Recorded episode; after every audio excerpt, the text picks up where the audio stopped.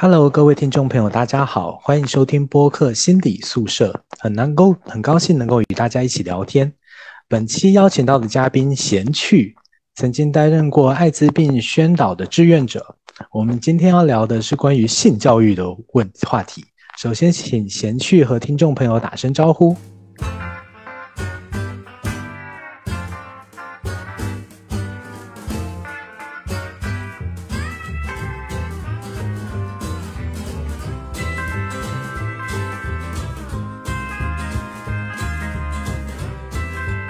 大家好，我是贤趣，很高兴能够来到阿尔的播客节目。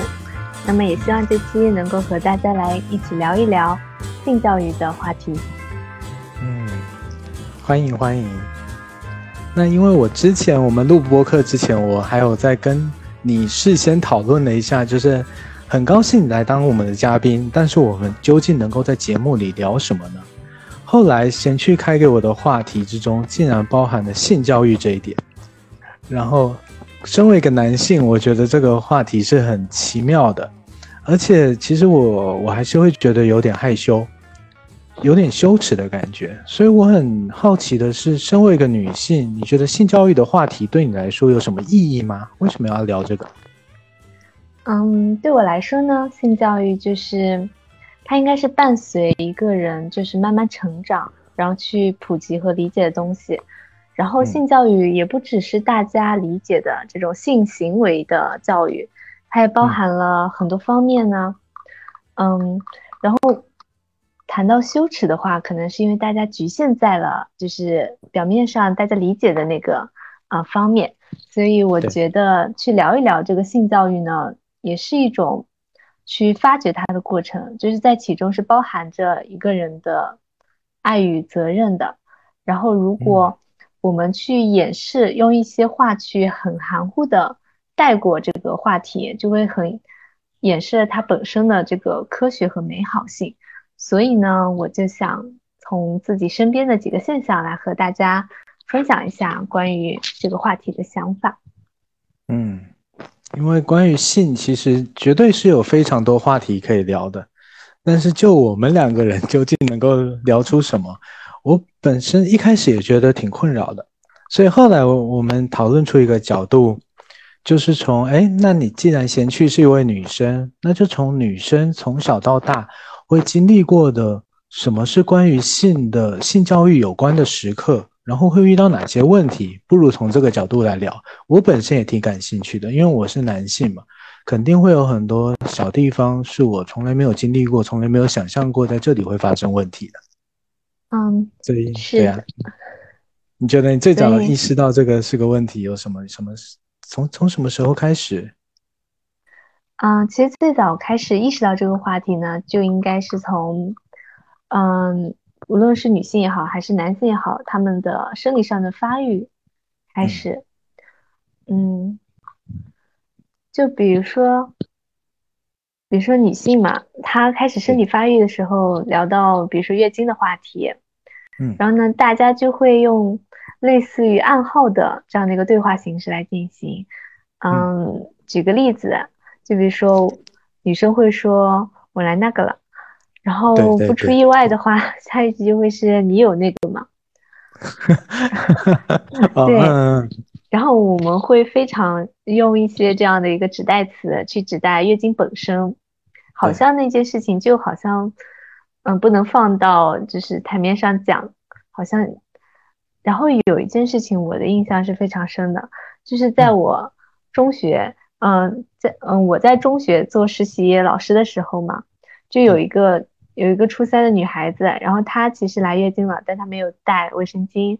然后呢，她找了另一个朋友同学来陪她一起来问我，然后因为我的我的办公室是有男老师在的。然后那个女生就是特别不好意思，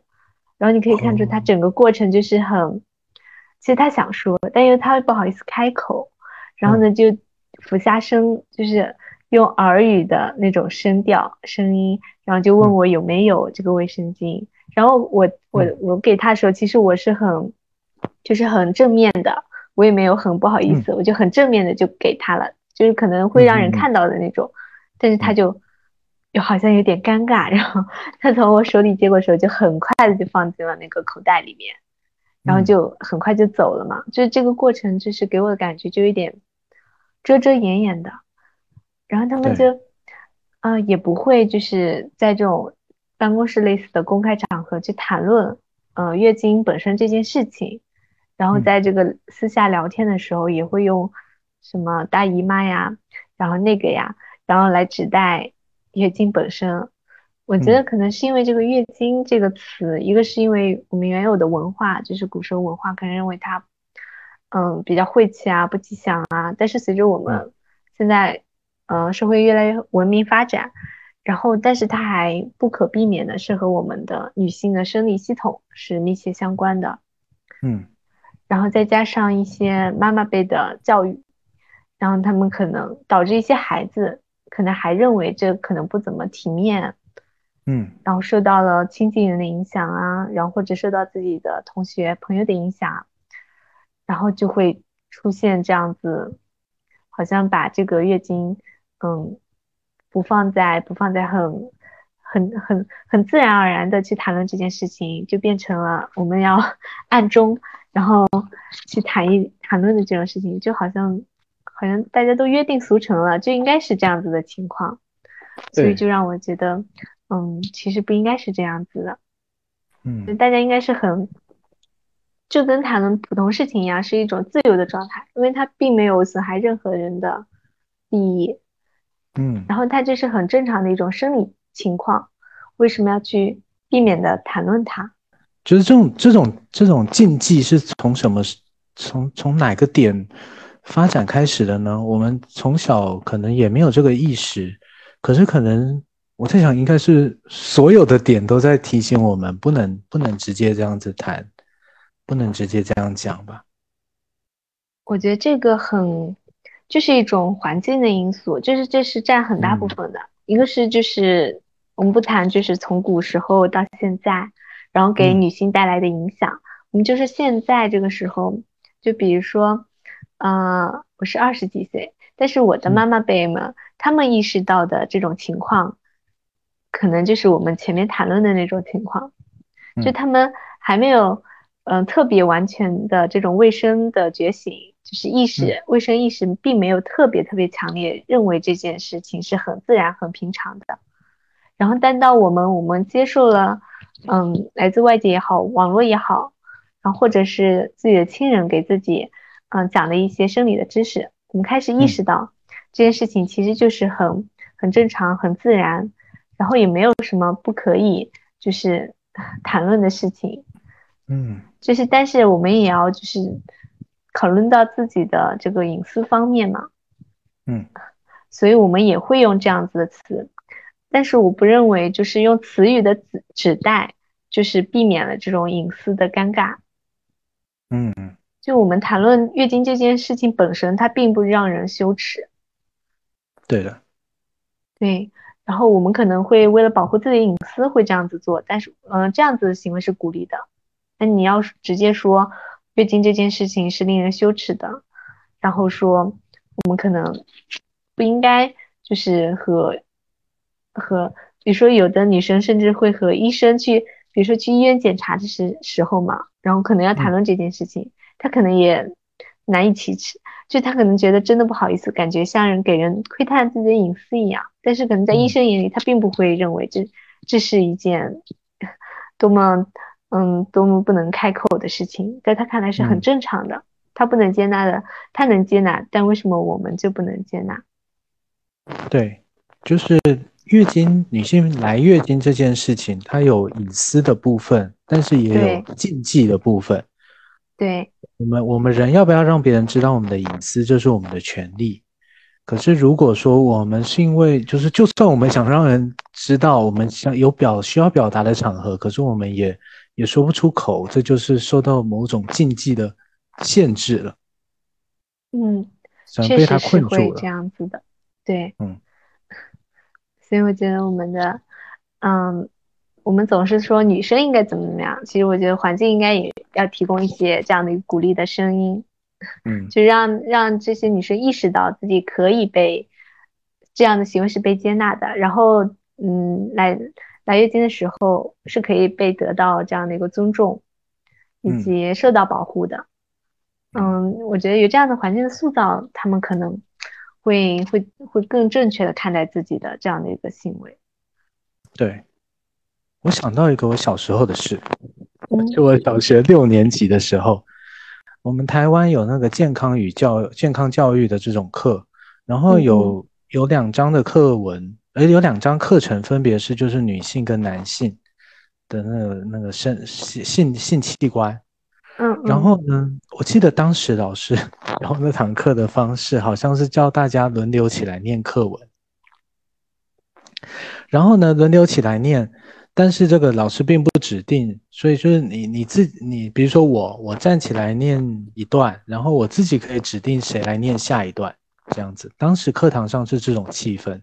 嗯，所以呢，我当时身为一个小男生，我记得我好像也有被指定到，然后我们男生。男生，或者是说整个班级整体的气氛，就是我我叫到我，然后我就大家就会嘲笑我，就是笑说嘻嘻哈哈这样子。然后我起来念，我也是扭扭捏捏的。然后我可能就会刻意说，哎，当我念到一些关键词的时候，例如说什么阴茎、子宫，呃，这这些卵卵巢这些，然后我就不念，我就故意在那这个关键词前面停住，然后我指定下一个人念，看我想要欺负谁。嗯，当时的情况是这样，然后呢，就这样轮了几个之后，后来指定到一个我们班的班长去念。嗯，我们班的班长，就我忘记当时他是不是班长，但是他当过太多年班长了。她是一个女生，然后也是在我认，在我看来就是比较成熟的那种女生，个性比较成熟的女生。然后她当时班，她班长，她站起来念，她就很大方的。接轮到他念，然后他就站起来，他就把剩下的课文全部都念完了，然后所有的所有的那些名词，性器官的名词，他就是这样子很自然的念过去。嗯嗯，我记得我当时有一个很明确的感觉，就是哎，像他这样子大大方方念，好像也不怎么样，就是好像那些词听起来就也不怎么样嘛。嗯，反正是我们之前扭扭捏的态度，好像又赋予他什么样的意义？对。然后，所以我当时就是，其实我有点，就是该怎么讲，有点呃，我现在回想起来，我有点自惭形秽的感觉，就是哎，为什么我们其他人不像他那样子那么自然，就把这个当做一般的事情，那令我印象还蛮深刻的。确实，就是我感觉就是在这件事情，就是大家好像都有一种羞耻感。嗯，就是我们会把这样的情绪传递给其他人。就刚刚比如说读读那些啊生殖系统的时候，就特地去跳过，就是好像赋予了它不一样的意义，因为它和我们的在大家认知中的性是非常相关的嘛，所以大家就天然带了一种羞耻感的眼镜去看了它。嗯，但我啊，但是现在嘛，就是我们。我们接受的教育也多了，然后我其实，嗯，在大学的时候嘛，有发现，就是很多的有一些学校，就是他们有出现那种，嗯，卫巾、卫生巾的那种自助盒。其实虽然是女生她自自发的这样的一个行为，嗯，但是我们也受到了学校的鼓励。哎，自助盒的意思是什么？什么意思？就可不可以解释一下？就是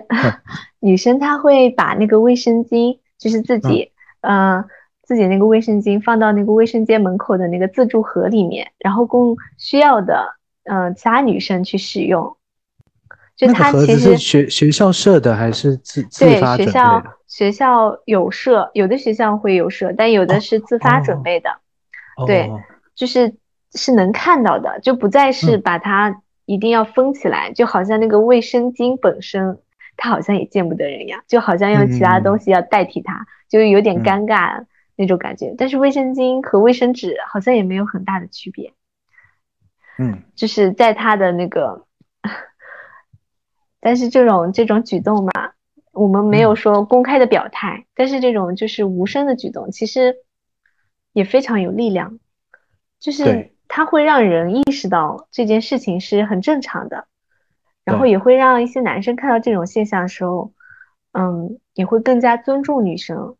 就是他会减弱就是女生的这个月经羞耻的感觉，就让人家就是慢慢意识到这是我自己正常的生理现象，我们都会经历的。然后我正确看待这个现象，也是爱护尊重我自己。对，就是越公开的去面对它，就越不会害羞。嗯，反而是能够获得尊重的。嗯，我觉得这公开也需要一定的度，就是它在一定的保护环境下是公开的。就如果是很越剧的，然后就是会招来一些非议的，所以我们这时候就需要有其他外部力量去支持他们，因为我们要让小小数人去变成多数人，然后最后变成我们这个群体，就是正常的自然的事情。对。我觉得我自己也很善于当那种沉默的大多数。要我率先开始做什么，我我大概也是不敢的。不过我是男性啊，我相信女性可能害羞的更多，比我更害羞的太多了。嗯，因为我们没办法界定每个人是否害羞，所以我们就不能比较，就是女性会比男性更害羞这件事情。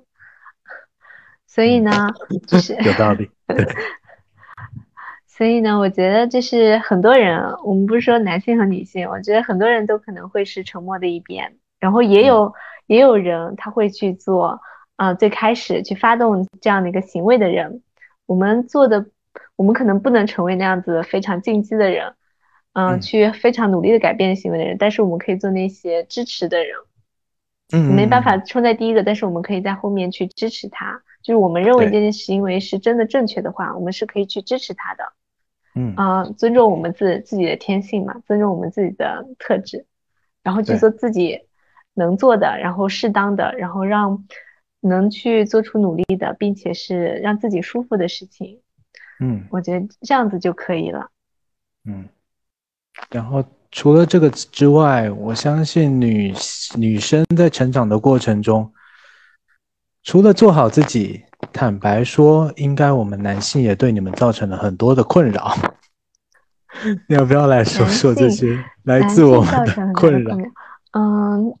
这样子的话，嗯，让我想到，就比如说女性会相较于男性，她会，呃，第二性征会发发育的更前面嘛？嗯，她会更早。然后这个时候呢，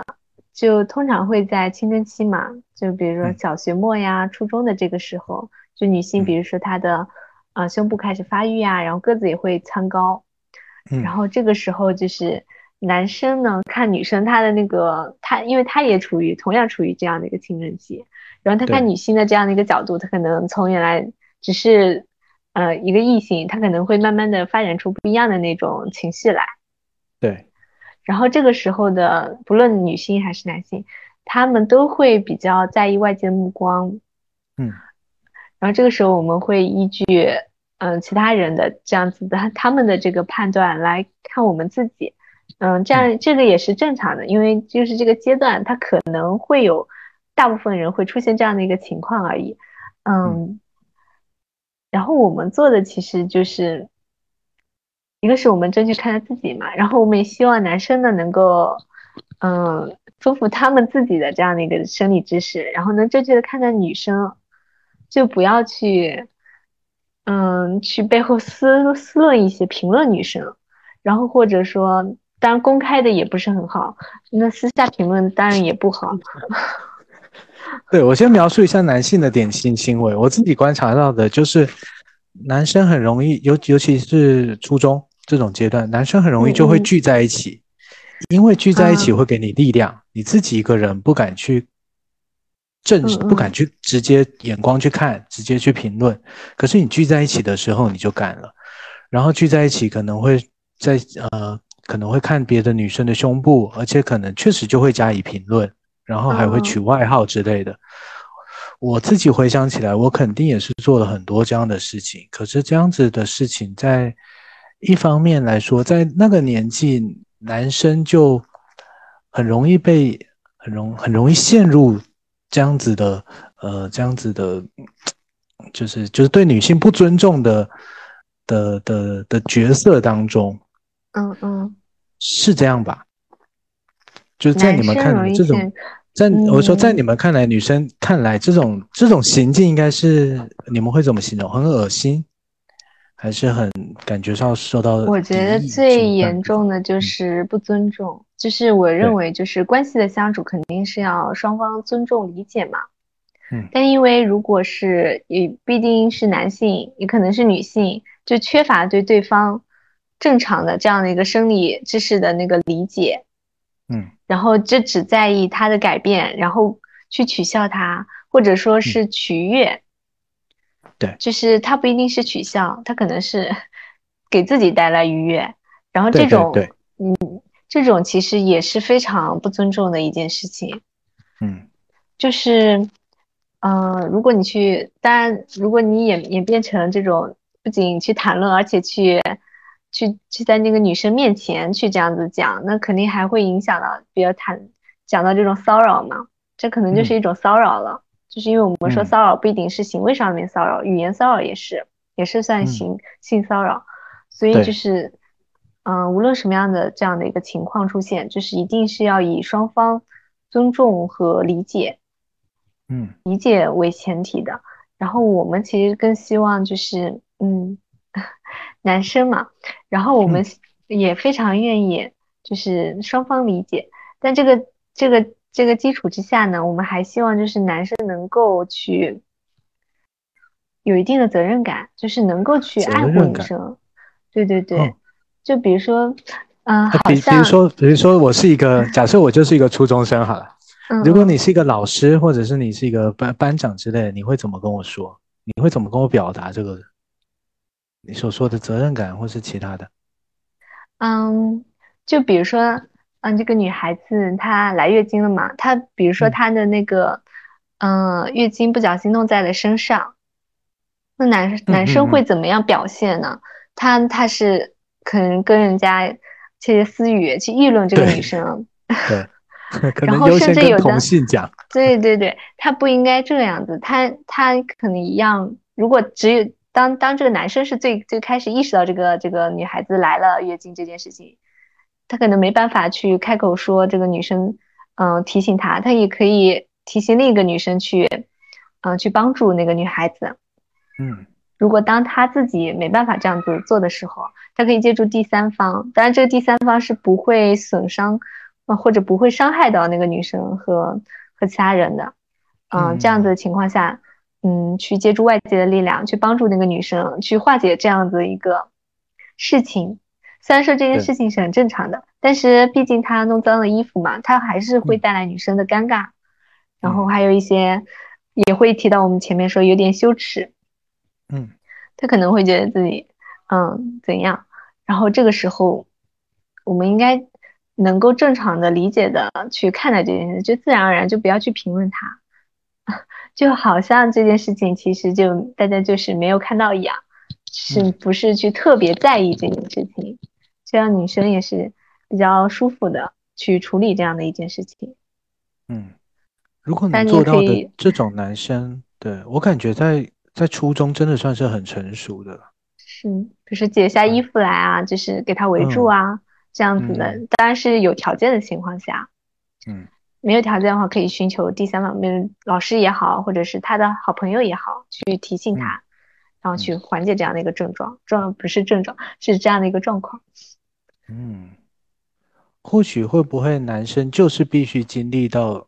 呃，我我随我随便说的，就是男生就是会经历到这种以以性为羞耻，然后然后叽叽喳喳会议论的这个阶段。但是在这个阶段，如果能够，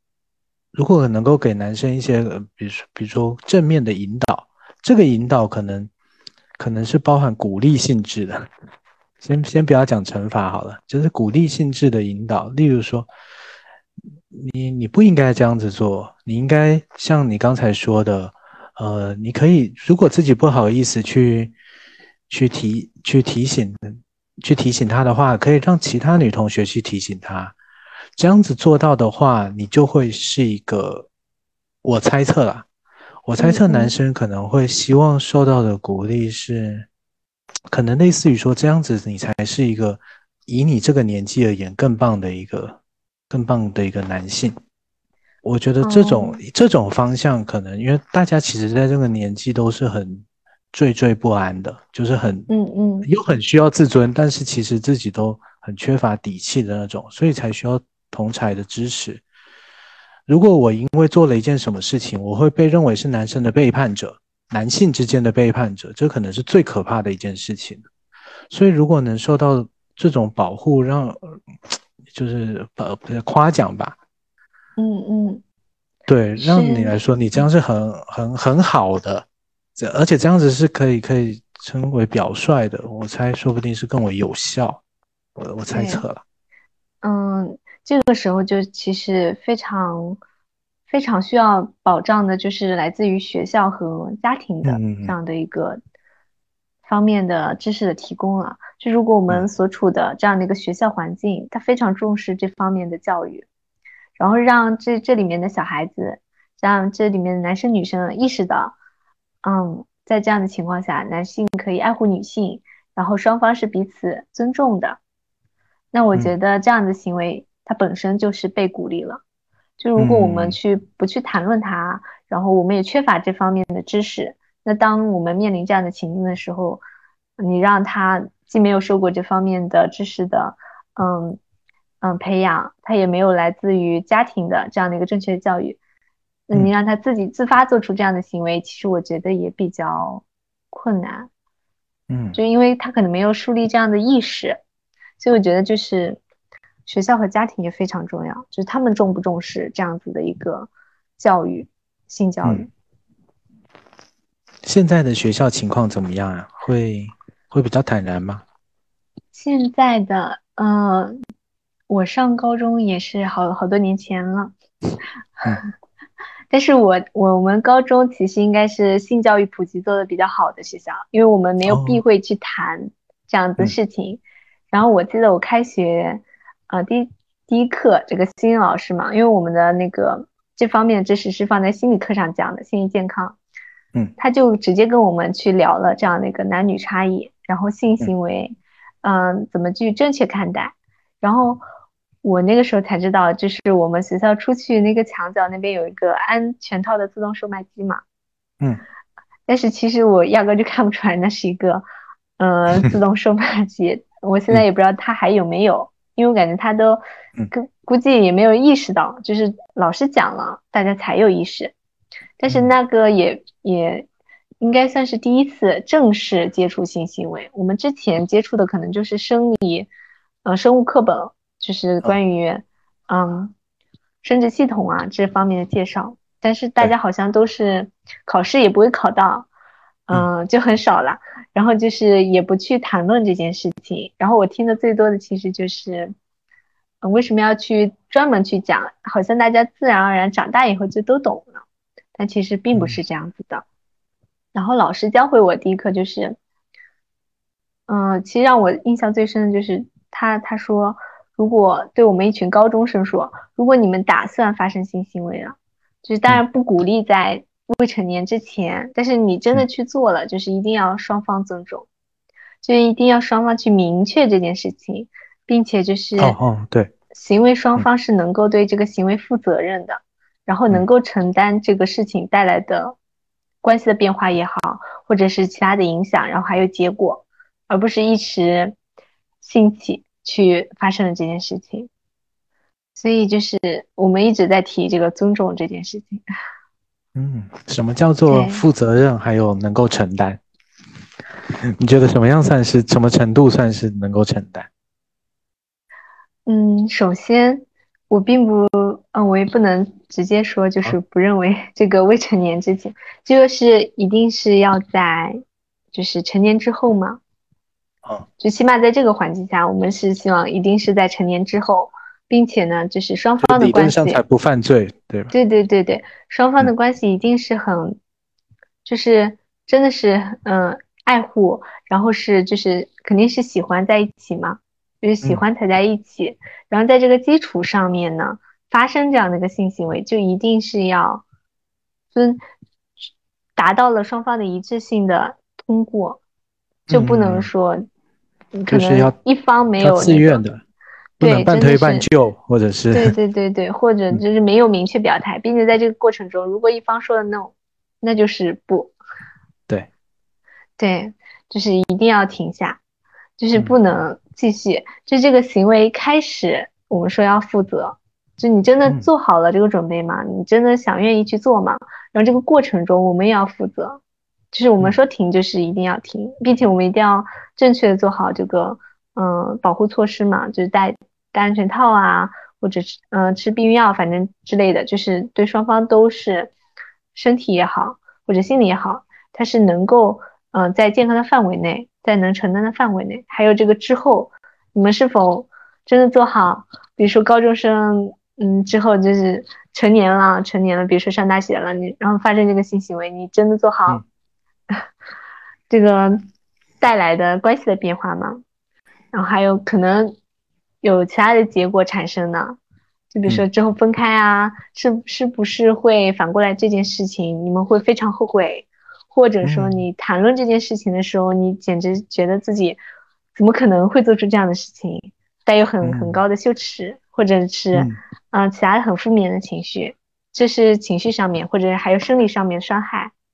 就是真的有做好这样的一个。行为的准备以及对他负责任的这样的一个态度，嗯，这样子才可以，才可以真的有这样子的行为出现。当然，我可能讲的也不够全面，但是，嗯，就是我的理解来看，嗯，我是认同比较慎重的态度的。其实我本身是认同，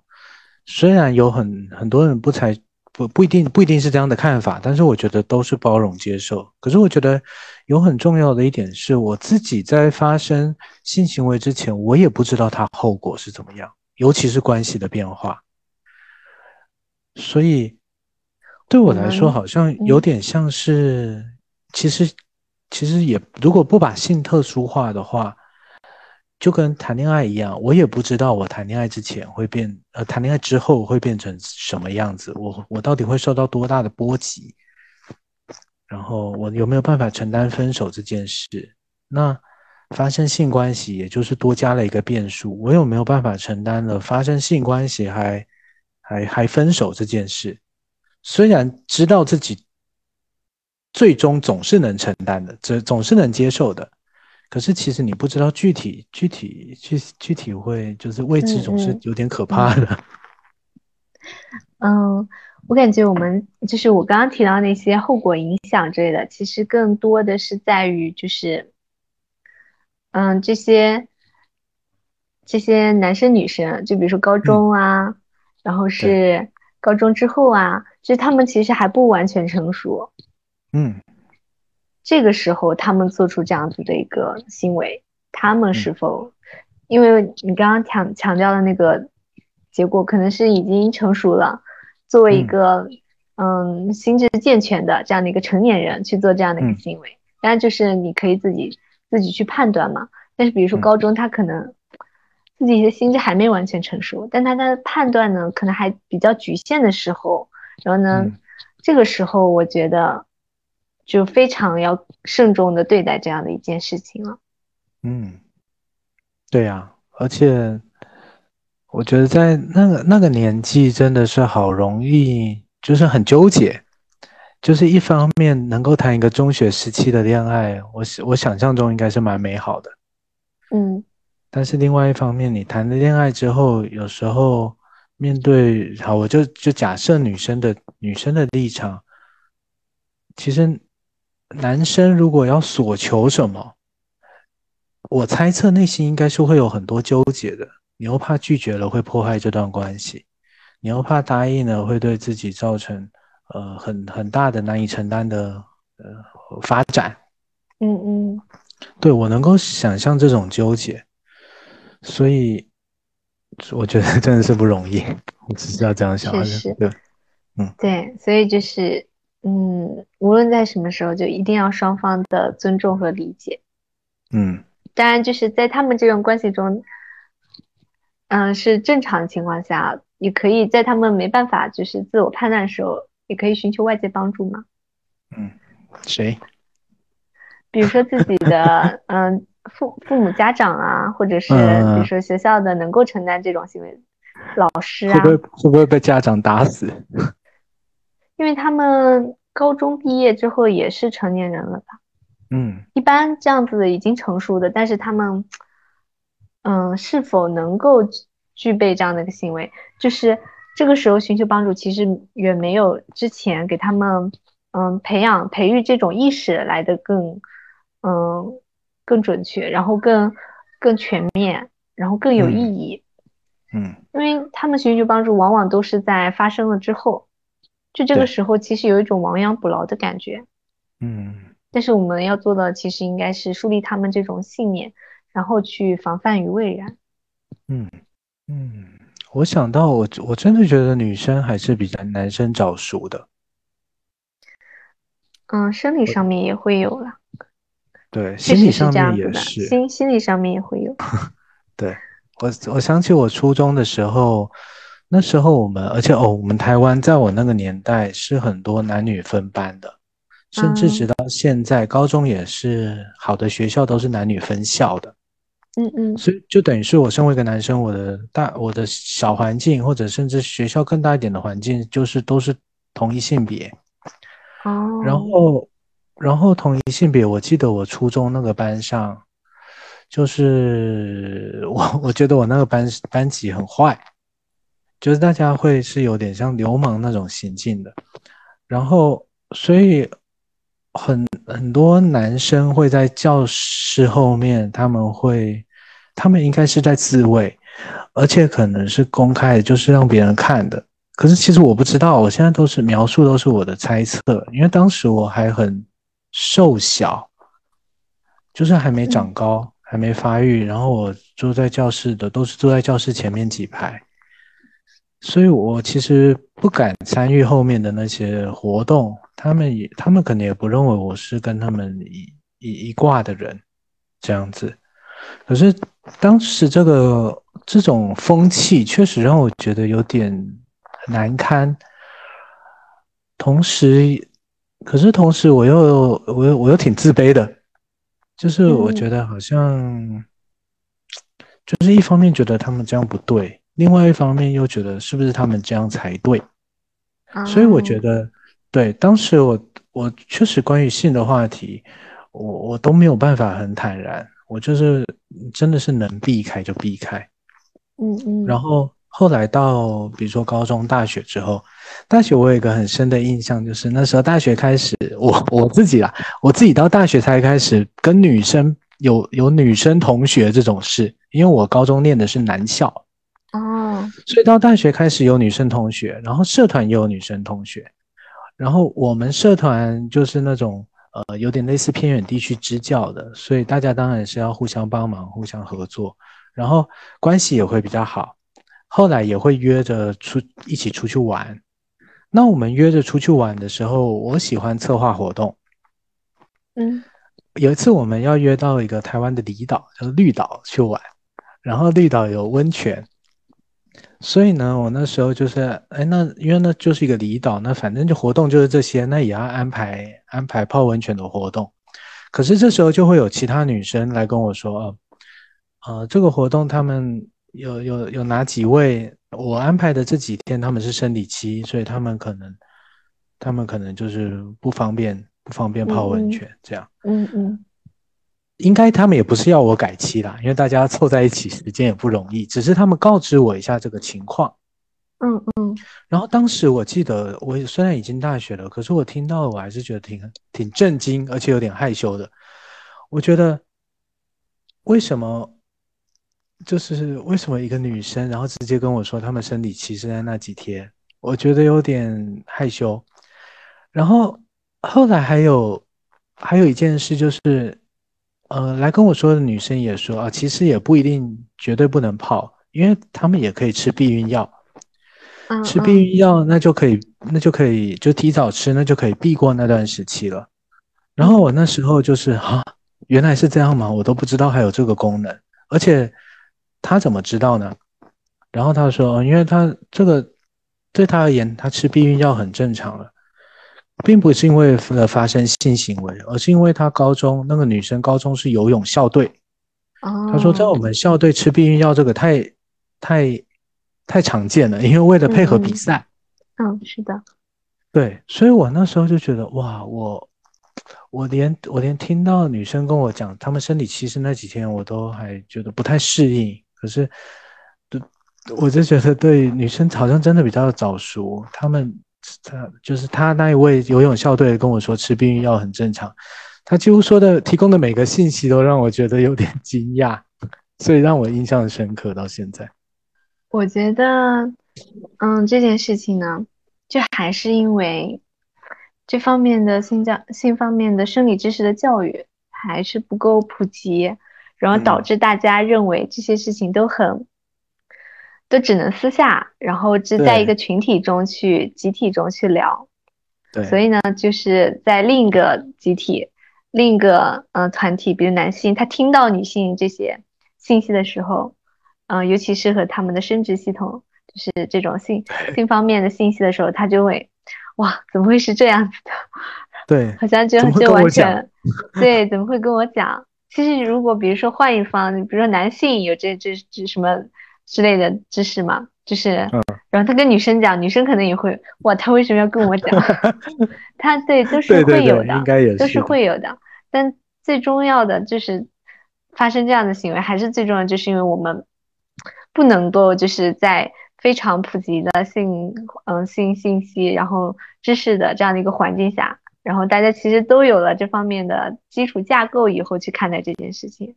因为我们了解的好像只是自己了解的，或者是自己被动主动的从别人那里接收的一些信息，就构成了我们对于这个东西的看法。就是当其他信息去碰触到我们的自己的内部的架构时候，我们好像被弹了一下。然后这这这个里面的知识架构就好像在扩张啊，或者是受到了改变，所以就带来了一些嗯自己情绪上面的变化。但是其实嗯，因为女生谈这件事情，比如说她，当然她说自己自己在这几天来，这这个信息是很私密的，但是她说来月经这件事情，它本身是一个很自然的事情嘛，嗯，然后就是嗯，所以就是还是要这个。这个嗯，双方的这样子整个环境，然后大家知识的这样的扩充，就是因为这些知识其实都是很基础的知识，但是好像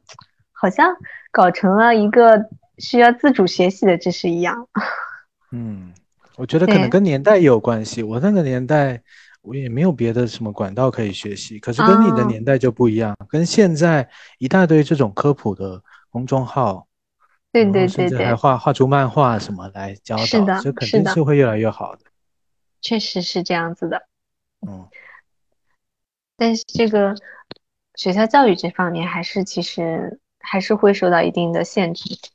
就还是希望更更加的能够客观科学的去普及这样方面的知识吧。嗯。如果假设说真的，呃，如嗯。就就这样说好了，人人都会犯各种错误。嗯，假设说，就真的是犯了一个你以后后悔的事情，例如怀孕了，嗯，或者是例如那种那种呃发生性关系，然后你事后很后悔，我们怎么看待这样的事情呢？我觉得还要和就是这，嗯，当事人就是他自身的。生理成熟度、心理成熟度还有年龄成熟度是非常相关的嘛？嗯嗯，我们要限制群体吗？嗯，对。就比如说，嗯，比如说我们高中之后嘛，就是毕业之后，我们在进大学这个期间，其实非常有一个现，有一个很，有一个其实没有那么好的现象会出现，就是集体堕胎的现象。然后，虽然这件事情非常令人不安，但是它真的是每年都会存在的一个热潮。嗯，就是在那个二零二零年，就是前年，就是有一个国国家计生委有公布那个数据嘛，就是关于这个青少年生殖健康调查的，就发现其实有，嗯，有过性行为的女生，嗯，有。达到百分之二十二，嗯，然后有性行为，然后还怀孕的女生有百分之二十一，然后，然后就会这样子的结果就会导致有很大的人流量。对，就是人工流产，在那个时间，就七八月份，高考节后，嗯，高考之后这个月份，然后就是一个堕胎的高峰期。然后就好像大家，就尤其是青少年，就是现在青少年，嗯，对于性的态度更加开放了，然后好像接触了更多的知识，但是他的意识，嗯，和观念却没有非常，嗯，没有跟得上，嗯。所以我觉得这方面的教育真的是必不可少。对啊，哎哎，因为台台湾比较没有像这个高考这么大的关卡，嗯，就是这这么大的一个，就是感觉好像度过了这个所有的苦难就解脱了，好像比较没有这种感觉。所以，我我感觉可能真的大家是。大家可能真的是被压抑着很久，可能暗生的情愫，然后一直在高考前也都不被接受，或者是，所以高考之后确实，而且高中生一毕业嘛，就是我们灌输的思想就是我们要开启人生新阶段了，然后这个时候呢，我们可以自由的玩，然后我们就是马上就要摆脱就是。嗯，自己的高中就是学校啊，还有家长他们这么多年来的关注，然后我好像终终于可以成成为一个就是自己想要成为的人，就是自己的一个独立人，就好像是自己的选择，马上自己终于可以做出自己的选择了。然后其实这个驱动力是非常强烈的，然后就可能会促使他去做出，比如说呃发生性行为这样的一个偷尝禁果的一个行为的一个驱动力。嗯，就是他这种未必是来自于非常强烈的这种性的欲望，他可能是来自于自己想证明自己，或者是有有部分想成为独立人的这样的一个驱动。然后也我我认为有有没有可能是因为这方面的因素，就是有这方面的因素去促使这样的一个青少年他们在嗯高中毕业后有这样的一个行为出现。嗯。我自己说一下我理想中的性教育啊，嗯嗯，尤尤其是针对堕胎这一点，或者是其实我我理想中最好是能够教导男性，就是就是都没有关系，呃，我说的都没有关系是说任何人都会都有可能有一时迷惘的时候，嗯，或者是当时也不迷惘，可是事后就是后悔了。就是都可能有这种时候，然后，嗯，不管是，就是我真的是很理想的想法，不管是自己犯的任何错，或者是对方以前的各种事，希望都希望都就是，希望都能够更包容。其实它就是成长的一部分。我理想中的性教育是这样子，就是堕胎。也不要把它想成很严重的事情，它可能会造成一些生理上的后果。可是我我我觉得它的身体上的后果远远没有，远远没有一些心理上的、社会上的这种这种歧视来的严重。我我自己有这样的期待。你的歧视可以具体跟我说一下吗？就是如果这种事被我想象，如果一个女性有过堕胎的经验，然后被别人知道了，哦，别人可能会就是在你在婚恋上可能就会瞧不起她，或者是这个男男朋友他可能就会心里觉得，呃，就是不是滋味。我自己觉得，我作为一个男性，我自己觉得我作为一个男性，很可能也会有这样的想法。很可能会有这样的感受，可是我觉得在理想中，理想中应该是有更好的，应该是有更成熟的看待。就是我会希望人未来能够知道对方身上发生这些事的时候，不是觉得自己心里不好受，不是觉得自己好像什么权男性的好像什么权益受损了，还是觉得残缺了对方残缺了什么，而是觉得更更。更更含情脉脉的一种感觉吧，就是啊你以前你以前曾经发生过这样的事情，有一种肯定很肯定很不容易的，感觉，这是一种对嗯，理想中啊，理想中就是，而且很谢谢你让我知道这种事情，肯定也不知道该跟谁说但我是站在我女性角度，我是非常不愿意，就是，嗯，这群孩子在他们非常美好的这样的一个人嗯生阶段中出现这样子的事情的。对的，对，然后就是，当然我也希望男性和女性之间的尊重会非常的，嗯，自然，然后真的是做到一个爱护的。嗯我觉得这点非常重要，一个是尊重，然后理解，这两点嗯非常重要。嗯，嗯所以好像成长过程中，你看女性又是率先发育的，而且女性又是整体在社会上还是算是比较弱势的。我们男生好像可以恣意的去嘲笑别人，而比较少，比较自己比较少成为被嘲笑的对象，在性上面，我们确实男性有时候会很难体会自己的成成长过程中给对方造成的困扰或者伤害。我觉得我觉得可能男性可能要模模糊糊的认识到这一点，要了要 每一点都很明确女生的观念，可能呃很很明确知道女生的小细节、小想法，可能是很困难。但是要模模糊糊的知道你自己肯定是站在优势的地位的。嗯，在在性经历，比如说性经历这件事情上，可能嗯对于女性的恶意会更大嘛。对对对，对，他本身可能也会自然而然的，就是那个男生可能他不想这样子，他可能会有意无意的流露出这样子的一个情绪来。嗯嗯，其实这这个非常大，就是因为 自己这个所所受的教育啊，所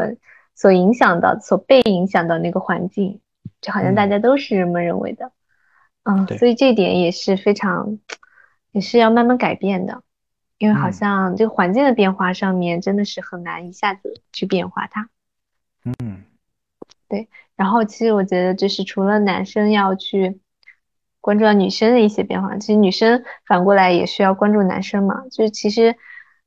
本身就是这个这个嗯、建立关系的这个过程，就比如说确立恋爱关系的过程，这是本身就是一个双向的。嗯，对，因为它需要双方的这样的一个付出，所以就是嗯。没办法衡量，就是哪方付出更多，但是真的是要双方一起去努力的。嗯。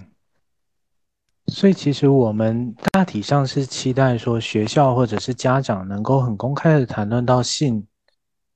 特别是成长过程中的性所发生的各种事情，然后而且会尽量引导大家，也是可以公开，也是可以公开谈论的，只要在你愿意的情况下，嗯，而且是很容易接触到各种各种各种各种各种需要用到的东西，是这样吗？就是开放的态度，应该是这样说。嗯，对，我们是用开放的态度，嗯但并不全是开放的行为，嗯嗯就是我们的行为一定要有一定的界限和一定的呃底线。嗯。然后我们的公开的谈论，我其实更认为就是除了一些私密性、私密性比较强的那些事情，因为性它并不只是性行为教育啊，然后它还有嗯。生理健康啊，然后这些东西完全都是非常需要去了解的，然后这些东西就是需要去普及的，而不是很含糊的去模棱两可的带过的。嗯。所以真的是不要觉得就是性教育太早，然后就是觉得只怕他来的会更迟。嗯。然后，好，我有，嗯，嗯你说，你说，嗯，然后想借用那个房思琪的《初恋乐园》中有句话，就哦是嗯他们旷课了，却自以为是还没开学。所以真的是要及早开始性教育，然后去，嗯，让这群孩子就是从小去学会爱自己，然后也懂得爱人。他们旷课了，却自以为还没开学。嗯。嗯，有道理。然后我还想要挑战一个观点，就想听听看你的看法。好，就是我觉得性的快感，很大一部分其实就来自于，因为性是羞耻的事情，所以我们假设想象中一个更开放的社会，比如说欧美好了。虽然我说我没有真正待过欧美，可是看你之前推荐我的那个《性爱自修室》那个电视剧，然后看里面，我也觉得哇，大家真的好好开放，在接触性的各种事情。那这么开放的态度，让一切都去魅了之后，是不是就没有那么有快感了呢？羞耻，然后我们。原先谈论那些羞耻，是很大程度来自于，就是我们的外界环境，然后他们的一些观点，然后舆论，然后影响了我们对于某件事情的态度，所以，对，所以我们产生了，所以我们因为这个产生了羞耻，然后我们这边的羞耻感觉更像是一个比较负面的词语，就是，对，但是。嗯，它有时候会是一个中性的词语，就是它给人的感觉可能是伴有一定的，嗯，比如说情趣，就是那种，嗯，感觉。然后呢，比如说你刚刚说的那个性快感，所以，所以我觉得它可能是伴随着。然后你说的羞耻，就可能有代表那种有一点情趣的感觉，嗯。然后如果是比较。特别安全的环境，然后坐着，嗯，也是一个很私密的空间，然后做非常正常的这样的一个事情的话，嗯，我觉得其实并不会有这样子的一个羞耻感觉可能会产生。然后，但是如果是由于环境的改变，比如说什么，嗯，有没有那种什么情趣酒店呢？然后比较，嗯，反正就是不是很。很熟悉的环境下面，然后也不是非常安全的环境下面，然后也不是自己非常然后了解的这样的一个行为下面，然后可能会产生的羞耻感。但这个羞耻呢，是否代表着就这个行为是不太能见光的，然后是不太正常的，就是两回事情了。嗯，就是要要看大家对于这个羞耻是怎么理解的，是在于。嗯，这个羞耻带来的这种情绪感觉，然后并不影响什么，然后并不影响，比如说，嗯，公共环境的这样的一个构建呢，然后是关系的建立呀，我觉得是可以的。但是如果说是，嗯，并不那么安全的环境下面，然后发生了这样子的一个感觉，嗯，那我觉觉得其实这个行为本身可能它的愉悦感会更降低了。嗯，愉悦感降低。哦，对，有道理，有可能愉悦感是降低的，只有一方，比如说只有男性这一方，他因为一些社会文化的因素，他单方面，他单方面很兴奋，可是这个兴奋并不是，并不是面向对方的，其实这兴奋是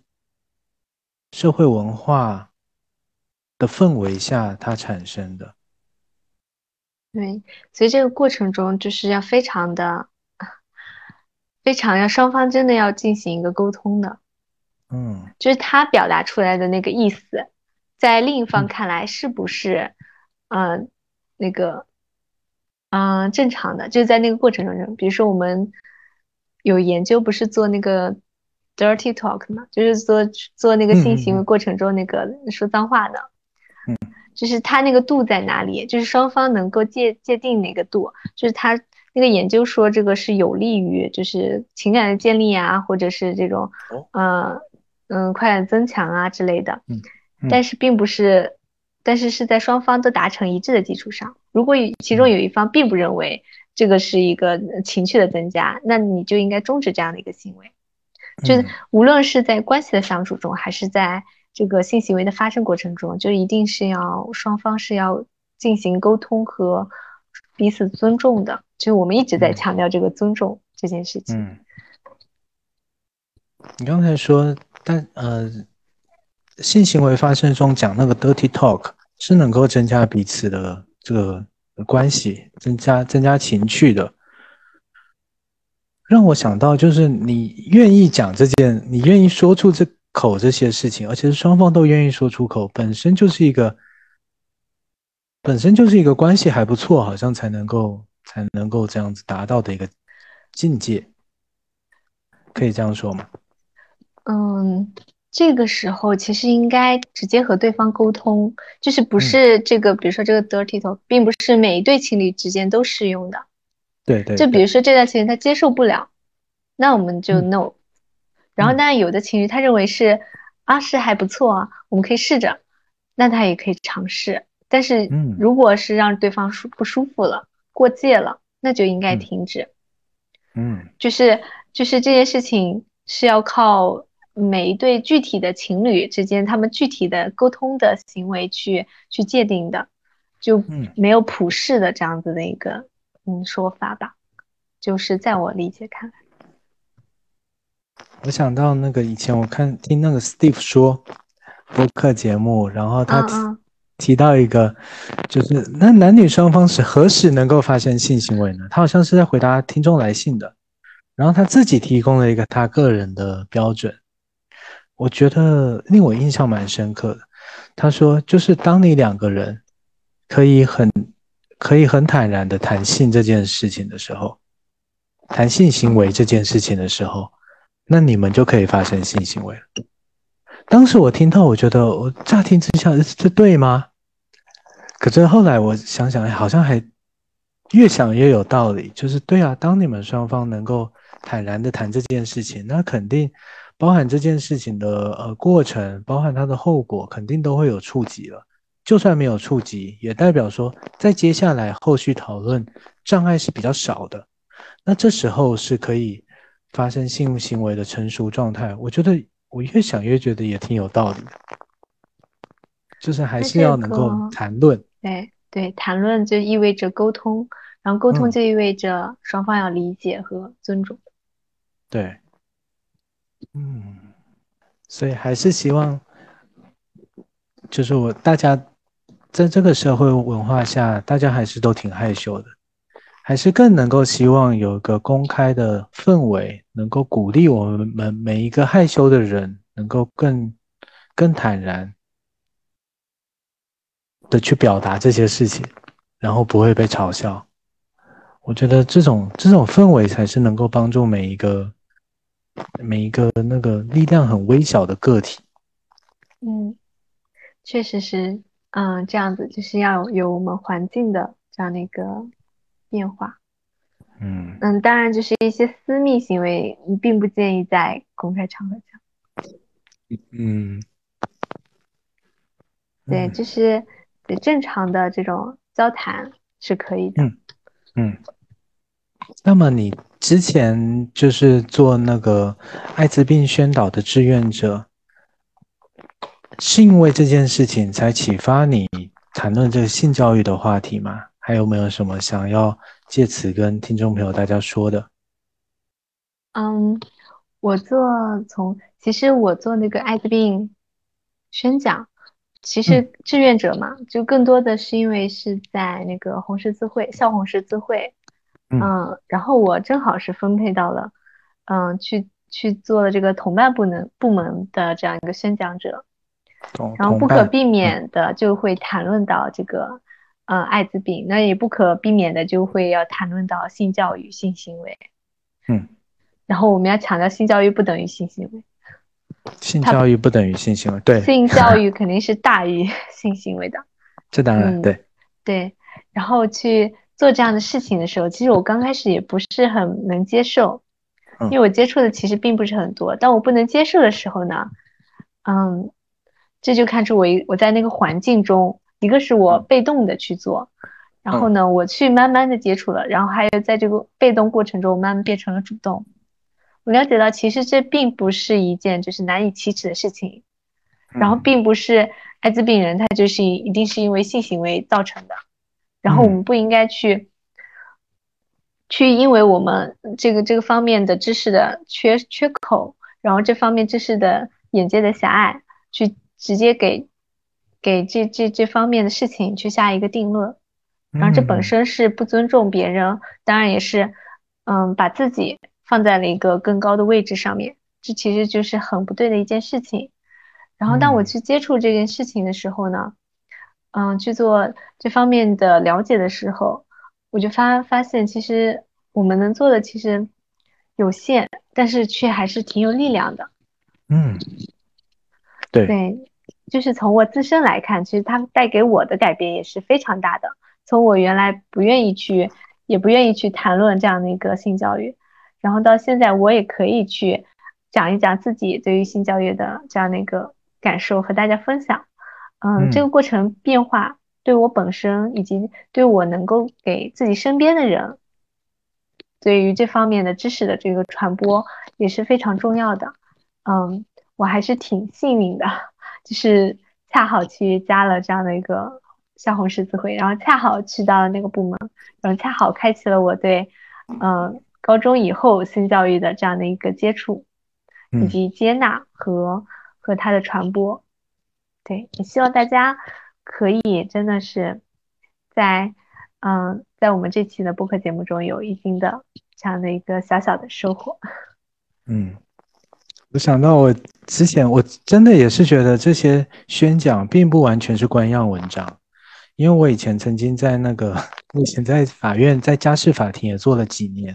每年我都要去参加那种关于性别化、性别议题的培训。然后这种培训，有时候我第一次去参加的时候，我听到一些话题，我都觉得很怪。例如说什么呃什么两性，呃，比如说呃过年是不是是不是可以各回各家？啊，然后对。或者是说同呃同性恋之间会有什么样的性行为，然后会发生什么意想不到的状况？我当初我记得一开始听的时候，每次我一个新话题，我一开始听到，我都觉得天哪，怎么有这种事？观念上无法接受。可是我发现，哎，不对，其实当我第二年去听的时候，我就我就会就我就会觉得，哎。这个我前一年就懂了啊，然后站在这个基础之上，我又觉得我又能再开阔一些，我又再接受下一步的其他的知识，所以我觉得这一年一年给我洗脑，其实人是会改变的，真的是会改变的。虽然说同性恋的话题，因为我觉得我自己，呃，自己自己的身份所限，就是我就我不太敢谈论，但是我真的也是觉得，我经常听到就觉得，嗯，真的是要多接触。真的是要多接触这方面的东西，然后我觉得观念是都是会被撼动的。的确是，嗯，这样子的。然后我们也鼓励我们的我们的学校也好，我们的家庭也好，他能够更具开放的态度，然后去正确的去帮助我们的孩子从小去树立这样的一个正确的观念。嗯，然后。刚刚景祥说的说的名字，这样要解掉吧？不用啊，不用不用不用，继续对。嗯，然后阿尔刚刚提到的，然后每年的这样的一个知识的扩充，然后去开拓自己的嗯眼界，然后对于这件事情的理解，然后对于某个团体的某个群体的这样的一个包容，然后这这这些都是非常被。嗯，被值得肯定，然后值得鼓励的。然后这个这个这方面是因为是一个被动嘛，然后我们希望就是能够更加主动的去做一些改变。嗯，是这样。最后我想到的还有一点就是，我刚才自己提的羞耻的话题，可是我在想。我们原则上在鼓励的还是一个，至少我们两个的价值观还是比较提倡，呃，人跟人是真诚交往的，站在这样的站在这样的基础上，然后去发生各式各样的互动。你这个真诚交往，在在我看来，这个程度可能不见得是不见得是要到什么什么什么什么山盟海誓这些程度可以有差异，但是。但是希望我自己想到的是，希望发生性关系的时候，可能你是真心的，你真心感到愉悦的，是因为眼前的这个人，而不是因为社会文化赋予你的那些羞耻感。羞耻感带来快感，这是没错的。可是，如果我们沉溺于这样的快感之中，我们可能就忘了眼前这个人。说的更直白一点，我们可能是跟这个传统封建文化在发生关系，而不是在跟眼前的人发生关系。这样子的，如果如果是这样的情况，那可能是挺可悲的。这是我最后想到的。对呀，也就是说，我们要，嗯，也就是说，我们要享受和自己爱的人以及爱自己的人在一起的这个过程。无论是发生性行为也好，也是普，也是日常的相处也好，就真的是，嗯，爱爱他，爱自己，爱人和自爱。嗯，对，观点之一，不代表那个都尊重各种的行为，这只是观点之一。嗯，对，接纳任何的 包容的态度。嗯，好啊，贤俊，最后有没有什么想说的？嗯。最后想说，就是希望大家了解到，就是性教育不只关乎性，然后它是一种生理、心理、情感和责任的教育，然后需要认识到它真的是要及早开始，嗯，然后也希望大家在这个爱的自修室里面能够遇到真实的自己，然后开始一场爱自己的旅程。嗯，好的。那我们今天播客就到这里，很很尝试性的挑战了性教育这个话题，希望大家还能够接受。总之呢，我们代表的也只是两个人的观点，而且原则上我们的态度还是包容各式各样不同的性取向，还有对于性的不同看法的。只要我们是基于我自愿、负责、尊重的态度，所以那最后就这样。那感谢各位听众朋友的收听，欢迎大家订阅我们的播客《心理宿舍》，我们下一期节目再见，拜拜，拜拜。